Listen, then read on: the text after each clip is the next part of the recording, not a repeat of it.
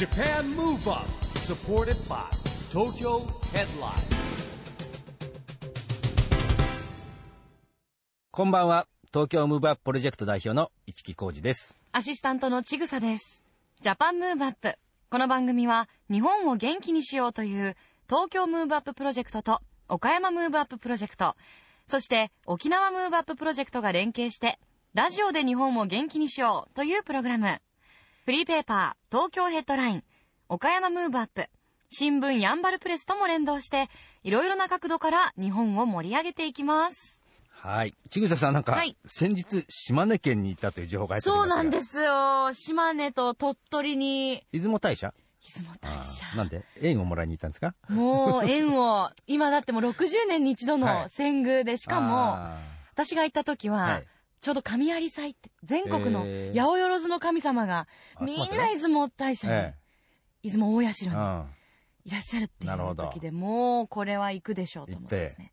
縁をもう、縁もらえましたかね。多分大丈夫だと思いま そうですかすごいいい気を感じています、今。へーなんで、あの、お土産も栗まんじゅう、あありがとうございます。あ、そあこれなんでまんじゅうがあるのかなと、そういうことですか？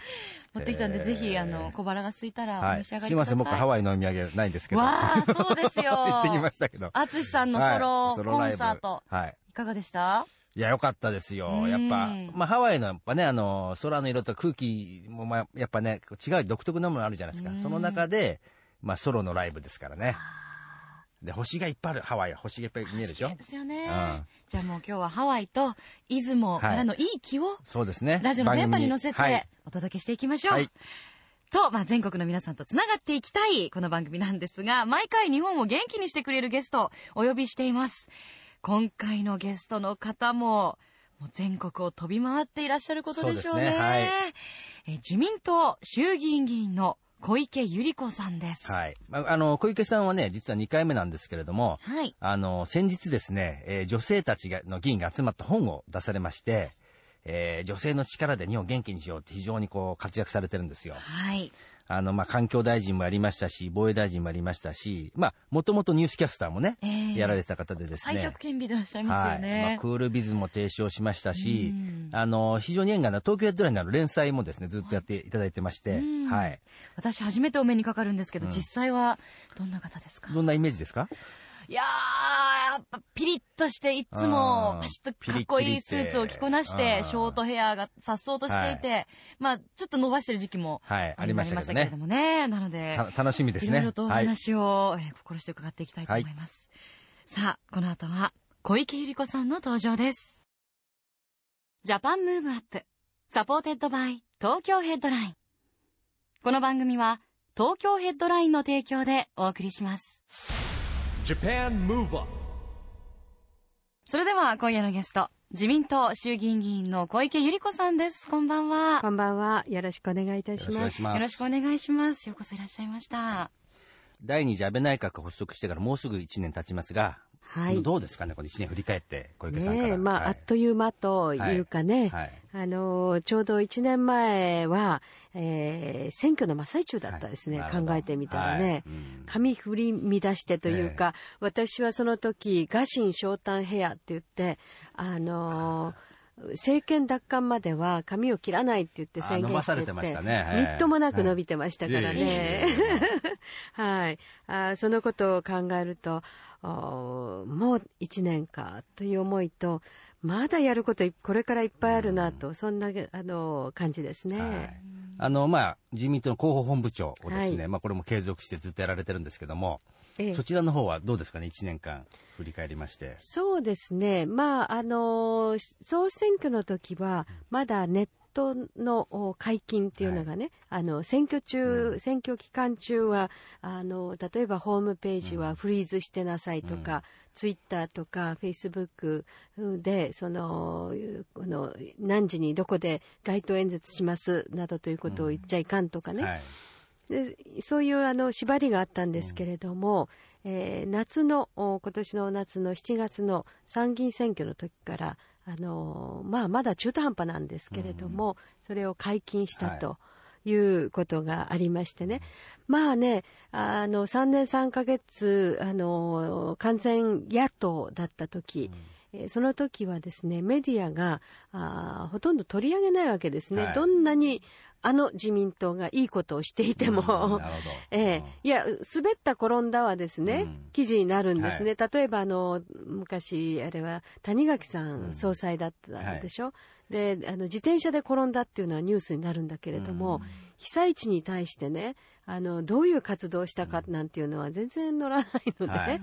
で、結局どうしたかかというと、い。わゆるマスメディアにえー頼るうんということができないので、自らが発信しようということで、ネットを重視して、そして動画での配信とかですね、あの、公聴、公の聞く、聴、聴ですね、聴取するの聴ね、聞く、えーソーシャルリスニングですね、そういうある意味原点に戻らざるを得なかったということが、私は自民党にとっては良かったんじゃないかと思うんですね。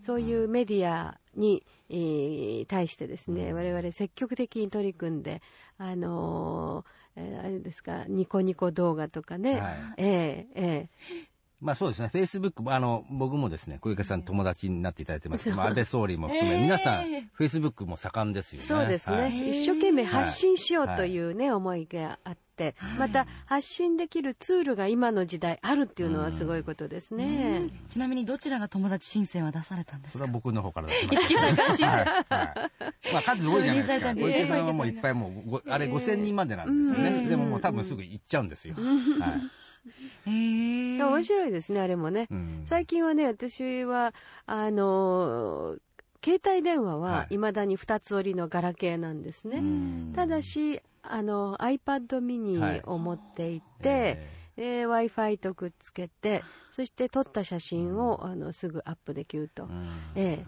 なぜかスマホは使ってないっていうか、意思を持って使ってないんだけど。ポリシーが終わりになるんですね。はいはいまあそんな中ですね、今あの国家安全保障会議法案というのがはい。議論されてるんですけども、そうですねうんこれあの前の第一次安倍内閣の頃から小池さんが携わったと聞いてるんですけども、はい、えー安倍さんが第一次、えーのお総理を務めておられる時に私が国家安全保障、えー担当をお総理大臣補佐官っていうのをやっていたんですね、はい初代っていうか初めてできたポストだったんですが、でその後消えちゃうんだけれどもね、えでまた後で復活して、ああったりなかったりどっちなんだって言ってええ他の国からは言われるところだったんですがね。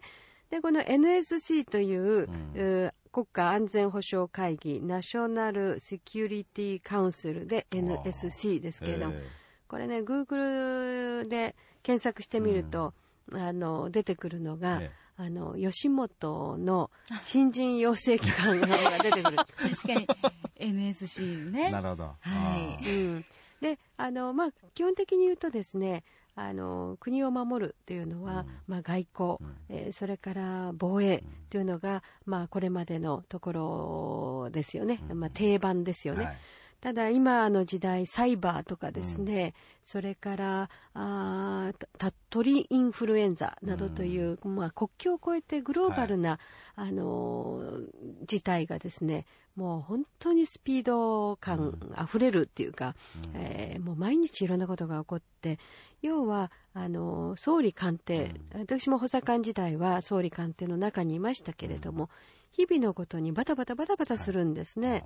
でで総理も忙しい官房長官も忙しいと、そういうことで何かがあった時の対処をこうしましたというような形でこの、えーこれまで今もあるんですよ。あのただ国家がついてなくて安全保障会議っていうんですが、そこでまあある意味で報告の場みたいになってるんですね、ええ。まあ、シビリアンコントロールのということでそこで報告をしておくっていうのも、まあ、プロセスとしては必要なんですが、今求められてるのは例えば2020年にせよ2030年50年、えー日本はどうあるべきか、で日本をどう守るかということがあってその上で、えー今目の前で起こっていることのさまざまな対処をするというのをしないとですね、いつも後追いになっちゃうわけですね。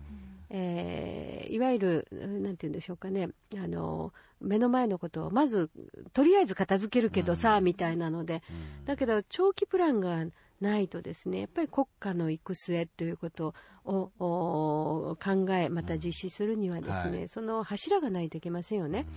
で往々にして各う省庁は柱を持ってるんですね、いよかれあしかれ、はい。えところが省庁の縄張り争いっていうのがそこでまた生じてくるとですね、かえって役所ごとのその戦略柱があることが国家としての柱を作ることを妨げてる。わかります？ああー縦割りになっちゃってるそうそうそうそう。そう、だからねあのやっぱりこの国としての この背筋って言いましょうかね、うん。大黒柱をドーンと持った上でうん。それでまあ行政機関として各役所が、うん。あしっかり仕事をするというふうにしないとですね、うん。省益ばっかり売っていたら国益がおかしくなると。そうですね、うん。まあ本当にそういう世界もうなんていうんですかね、もうこう境目がない時代に入ってますからね、でまあそんな小池さんがです最近、あの本をはい。出されたといはい。前回ご出演いただいた時はまだだったかと思うんですが、現在小池さんが編集した一冊「女性が生きる成長戦略のヒントボリューム12030プロジェクト」が好評発売中、ということで多くの女性議員による、まあ、1192と書いていい国、はい。作りのヒントがたくさん入った一冊なんですよね。はい、ありがとうございます。まああの今、アベノミクスということでですね、まあ、成長戦略第三の矢って言って言われてますよね。えー私はそのお第三の矢の一番強力なツール、うーかつ、えー最も早く効果が出る、えー分野っていうのが女性のパワーをもっと、えー活躍まあ、活用っていうかな、あーしてもらうことだと思うんですね。日本はあのこの国内にいるとわからないかもしれませんけれども、世界はあのお普通にですね女性のパワーをあフルに活用しているんですね。まあ、女性の管理職、まあ、いろんな数字があるんですけれどもざっくり言うと日本は1%、えーそれから男あのおそれをですね2020年までに、えー30%に引き上げよう。と、それは政治の世界それから経済、えーそれから例えばお医者さん、まあ、お医者さんの世界はもう30%いってるんですけれどね女医さんがね、はい。ところがその、えー育休じゃないけれども、えーせっかく女医さんの、えー資格を持ちながら、えー子育てはいでそのままあの家庭に収まってしまうとかですね、もったいないわけですよね。えーそういったことで女性のパワーをもっと活用しましょうと。でそれで日本の成長、お戦略が確実になるし何よりも少子化対策うんということにも資するという話なんですね。それまとめました。あの本の表紙をね見てこう書いて書いてありますけどね本当にあの、えー日本は上場企業の取締取締役の比率が1%、女性のね、はい。ええ。世界の標準は 30%30 分の1ですよ、あのノルウェーではですね、えー2000年に入ってすぐぐらいに会社法っていうのを、はい。えー改正しまして、えー上上場企業をね、えーまあ、あの会社の大きさにもよるんですけれども、40%をどちらかの性なんだ男か女か、あどちらかが占めていないと上場廃止っていう話が、えーすごいですねその法律もね。すっごいでしょ？えー。はい。日本ねうん日本をそれその法律を当てはめたならば経団連はどこもあの 上場しなくなるというなるほど。すごい話なんですよ。あうん。読ませていただいたんですけれども、もう2020年まで67年しかないって思いがちなんですけど、うん。この本を読むと他の国々でも結構急成長したり、ね数字が本当に数年でうん。もう倍近くになったりはい。ってなってるっていうのを知ることができて、あじゃあ日本も可能なんだなって思いました。まあ、覚悟を持って進めるということと、あとこれはですねさまざ、まな、まあ、少子化についてもですね制度はあるんですね、例えば育児休業制度っていうのはあるじゃないですか、でいや 70%80%、おちゃんとそれ生かしてますって言うけれども、でもその前に辞めちゃってるんだから、寿あの出産に伴ってね、えだからその活用してます。8割9割もっていうけどだからそもそも違うわけですよね。でそういったこともあの本当に覚悟を持って総合的に進めなければならないと思いますね。うん。私も会社勤めの経験があるんですけど、うん。やっぱり育休とか制度は整っていても、国民性で空気を読んでしまったりして、なかなかその制度を使いにくい雰囲気があったりすると、また使えなくなったりするので、ね。空気作りから変わっていくといいなと思いました。あの、今年ですね、えー最大の話題の一つが、あの、2020年、えー東京にオリンピック開催が決まりました。はいまあ、小池さんもあの、東京都のね、選出のあええの、国会議員ということもありますけれども、これからの、まあ、日本に必要なことっていうのは、どんなことが出てきますかね？そうですね。まず、あの、何よりも良かったですね。はい。あれが、結果が出てなかった時のことを考えると、背筋がもう、本当にそうですね ゾクッとしちゃいますけれども、まああ、日本人っていうのは、あのゴールが決まって、えーそして明確な目標があれば、すごい力出せると思うんでね。はい。これによってまずあの、まあ、第四の矢と言ってもいいと思いますけれども、経済がですね発展をするということをまず期待しするしそうなるようにしていきたいですね。それから私はね、まあ、うん世界の首都お先進国の首都でですね例えば日本のとこの東京のですね街並みを見て、ニョキニョキと電柱と電信柱があっちこっちに立ってる姿はね、はい。一言で言ってね恥ずかしい。うん。本当に恥ずかしいですね、戦後のまんまで来ちゃったっていうのが、あの日本の姿ですね、はい。だから日本を訪れる外国人があの面白いと思って、えー被写体として撮るあの対象物は何かって言ったら、一つがパチンコ屋さん、ええ。え、みんなあの真正面向いて、何やってんだって言って、工場ですかって言って聞くよね、うん、それからあのタワーパーキング、ーはい。ええ、広いところが多いんで、まあね、あ。の国によってはね、はい。わざわざそんなあのタワーでくるくる回すゴンドラに乗せる必要がないんで、あれがもう不思議でしょうがないと、ええ。面白いってわけですね。はい。で3つ目がもうあっちこっちに生えている電柱と電信柱で、えー空を見上げればぐちゃぐちゃにもう蜘蛛の巣のようになってる、なんで日本はこれを取らないんですか？って言ってね、言うんですよね。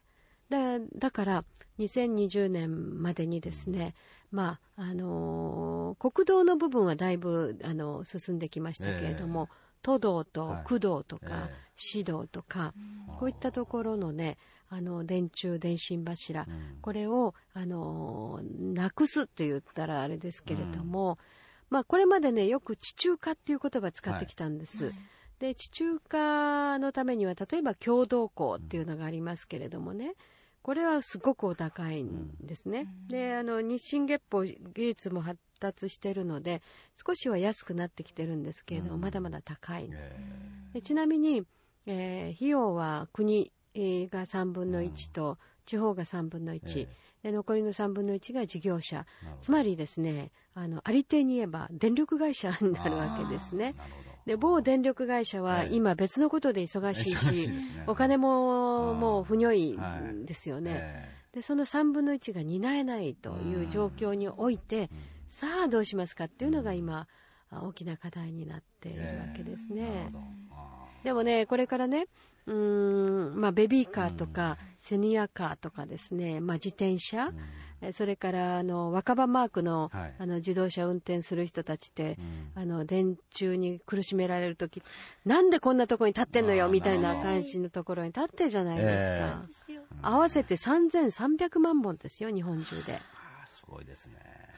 まさに若葉マークなんです。ごくわかります。ゴリなんて言ってね、ええ恐怖です。ええええだからね、やっぱりあの美観の観点、それから木造密集地などがですね、まあ、これからえあの地震がね、まあ、あー来る危険性は十分あるんで、その時に道を塞いじゃうんですね。はい。だから防災上の観点からもこれを是正しなくてはならない。でですから地中化もああります、でその簡易地中化もあります、はい。えーそれから建物の後ろをですね、ずーっと這わせると、うん。電力線、はい。電信線をですね、そういう方式もあって、であとあの柱の上の方についているトランスですね、それを地上に下ろさないといけないんだけれども、あの非常に無機質で、ね、あのドカーンとあるじゃないですか、あれなんかをねこれからはその地域の掲示板にするとかね、あの電子掲示板にするとかね、なるほどね。広告媒体にすればいいわけですよね。ええ。なるほど。なるほどうんそういう考えもありね、まね。ますた利益が生まれますもんうね。ん、だからいっぱいやることがあって、私はまあ具体的にその一つを挙げるな,、ならばあの無電柱化っていうんですね。なるほど。ぜひ、小池さんから猪瀬都知事にそうですね言っていただいて、はい。まあ困るのははいワンちゃんぐらいですよ。あ うん確かに。確かにはい。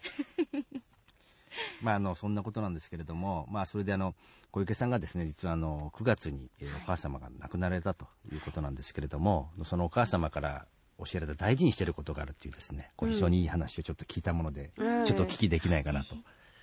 いやまあね母もね88で大往生で、はい。はいその4ヶ月前に父が90歳で、こちらも大往生なんですけれどもまああのーそうですね。母の場合はあーまあ大正女でしたから、えーそれで私、まあ、娘の時代と比べたらね、あのーやりたいことがやれるわけでしょ、うん。でそれをやらなければそれはもったいないって言うんですよね。うん、というのでね、まあ、私はアラブに留学したりね、はいまあ、政治に出たりねもう好き放題やってるわけですけれども、あのやらないで、えー後悔するよりはやって、あの滑って転んでもそれもあの考えながらね、うん。やることだと挑戦することだということはよく教えられましたね。はい、それから母こんあの父は病院で亡くなったんですけれども母はあの私はあの自宅で看取りをしました、まあ、あの末期がんであと何どれぐらいっていうふうにまあ宣告もされたので本人の意思もあってねあの家に戻して、で私が、まあ、あの看取る形になってね、まあ、結果あの良かったと思っています。まあ、これからあの段階の世代が私はちょっと微妙に遅れてはいるんですけれども、えーあのこれからそういったことにも直面するわけでね。あのでやっぱり結局最後は自宅っていう人は実は多いんですよね。だけどそのできないというふうに思い込んでいたり、それからあの往診のき先生がいるってことは、ねあの市木さんはどうでした？子供の頃、あの往診の先生に見てもらった？あいましたね、なんか、はい。あのーなんか急に熱出とか出ると、ええあの、地域のお医者さん、知り、先生がはい。お家に来てくね。れましたね。ぶちゅっとはい。その場で注射っていう。の注射嫌いでしたけどね。まあ、最一番治らないけど注射打ってもらったりしましたね。えだから病院じゃなくって自宅、もう慣れ親しんだね、自宅でワンちゃんがねワンワンと言ったりね、お台所の音が聞こえたりね、そういう中でねそう最後を暮らすっていうのは、私はいいと思って、ね。ええ。えいや本当に小池さん、夜も忙しい、朝も忙しい中ですね、もう僕もご一緒した時も、やっぱりあのお母様がいるんで、ちょっとお先にね、失礼しますということで、いや、本当にすごいこうタイムマネジメント大変だったんじゃないかなっていうふうに、あの旗から見てて思ったんですけども、いや、本当にね、あの素晴らしいいえいえ。親子関係で、はい。い。えいえ。お母様もお喜びだったと思いますね。さあ、それでは最後になりますが、はい。ぜひリスナーの方にメッセージをお願いできますか？あの日本が元気になる番組なんでですね、ぜひまたこの、買って元気になりましょうよっていう、はい。小池さんからの。まあ、私はいつもキーワードははいもったいないっていうことなんですね。うん日本にはもったいない力が溢れているのにですね、それが十分使われていないのはもったいない。でそれは女性の力であったり、えーシニアね、元気ですよね、今ね、うんみんなね、ね7掛けぐらいではいで大丈夫ですよね。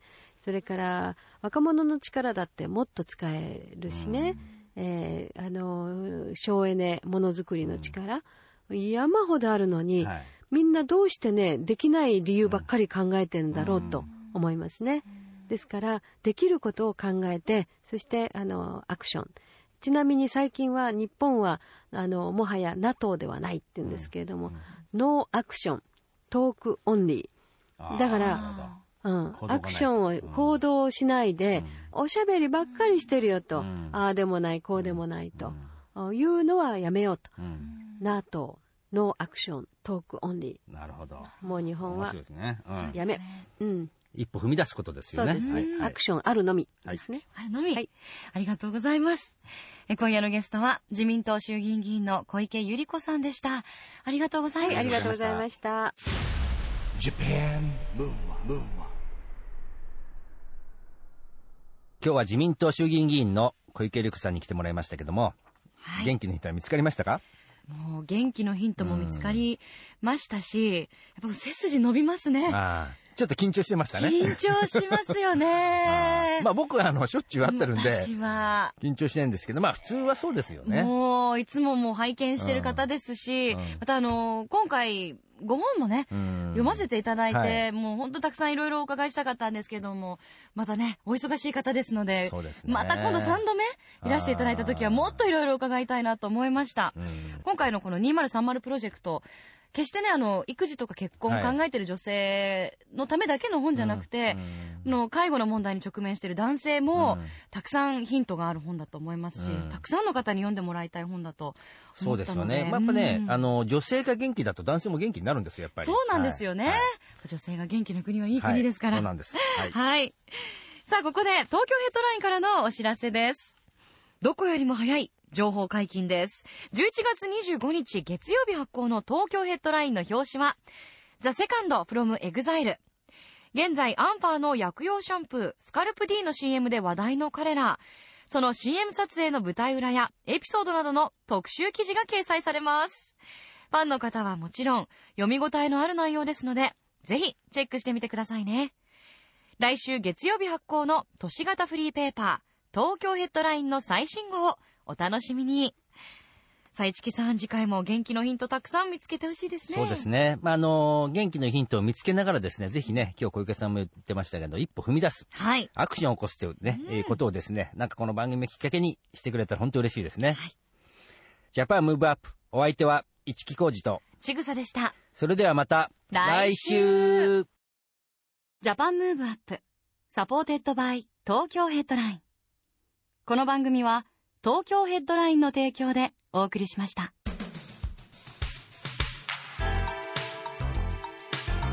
Japan Move Up.